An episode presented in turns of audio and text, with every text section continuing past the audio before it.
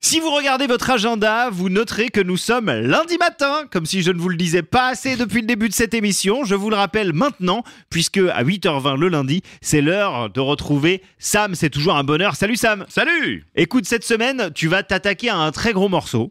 Euh, bah si, franchement, un des sujets les plus euh, probablement débattus de toute l'histoire du rock et sur lequel, miraculeusement, on a quand même toujours des choses à dire. Oui, c'est très étrange. Une chanson l'addition présente les fake rock news de Sam sur WeFM. Ah, juste avant, ne me dites rien. Quoi vous, vous avez recommencé. Quoi Yes. Mais il me restait de la place sur mes étagères pour un nouveau jouet. Non, Je, je- je parle de votre ami euh, retraité là. Ce- Ah ce- oui, bon. Celui qui se promène avec lunettes noires mais, mais sans canne blanche. Celui qui prend des accents aigus comme ça quand c'est l'heure du goûter, quoi. non mais non, mais non. Si, si, si, si, ce week-end, vous avez vu Philippe Oui. Mais eh, vous sentez le cuir de vachette boucané à plein nez là. Ouais. Et votre sac qui est quand même habituellement euh, euh, squatté par les BD, il est plein de vinyles. Oui, à bon, peut- d'autres. peut-être, peut-être, Hmm. mais alors qui, qui pour me juger Eh ben moi, justement. Ah bah Et- voyons. et, et comme vous l'avez vu, bah, c'est peut-être l'occasion effectivement de, de rétablir cette vérité sur la guerre euh, Stones-Beatles. Mais alors, vous allez me dire que les Stones étaient les gentils, c'est ça Alors, peut-être peut-être pas quand même.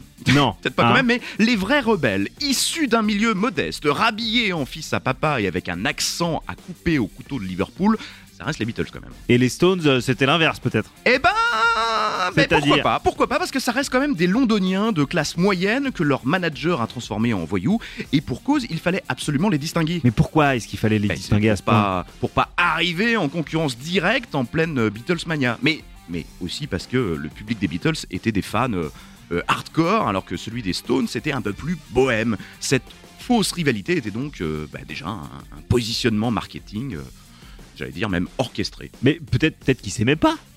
Sauf Juste. que, sauf que, sauf que, euh, c'est Lennon et McCartney qui offrent en 63 la, la chanson I Wanna Be Your Man aux, aux Stones et les aident ensuite à signer un contrat avec Decca. Donc il y a pire quand même comme rivalité. Et la rivalité du public, alors, elle existe toujours. Oh, bah, la montée en pression autour de, de la vente en début d'année d'instruments de Keith Richards et de McCartney l'a bien montré.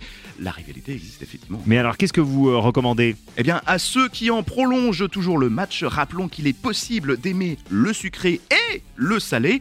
Vous êtes désormais prévenus. Fake rock news avec Sam de Une chanson l'addition. Alors moi, non seulement j'aime le sucré et le salé, mais j'aime mais j'aime j'aime bien les mélanger aussi. Oui, vous aimez bien Aigre Douce. Voilà, Ouais. aigre, aigre doux, c'est mon c'est mon petit euh, c'est mon petit péché mignon. Alors, je- vous avez des exemples de groupes Aigre Douce Alors non, mais en Ah. revanche, en revanche, écouter les Stones et les Beatles simultanément, je vous assure que ça fait bizarre. C'est Voilà, vrai. ce- ce- je ne conseille pas ça forcément. The Grey Album. Merci néanmoins ça, mais à la semaine prochaine. Salut Ciao.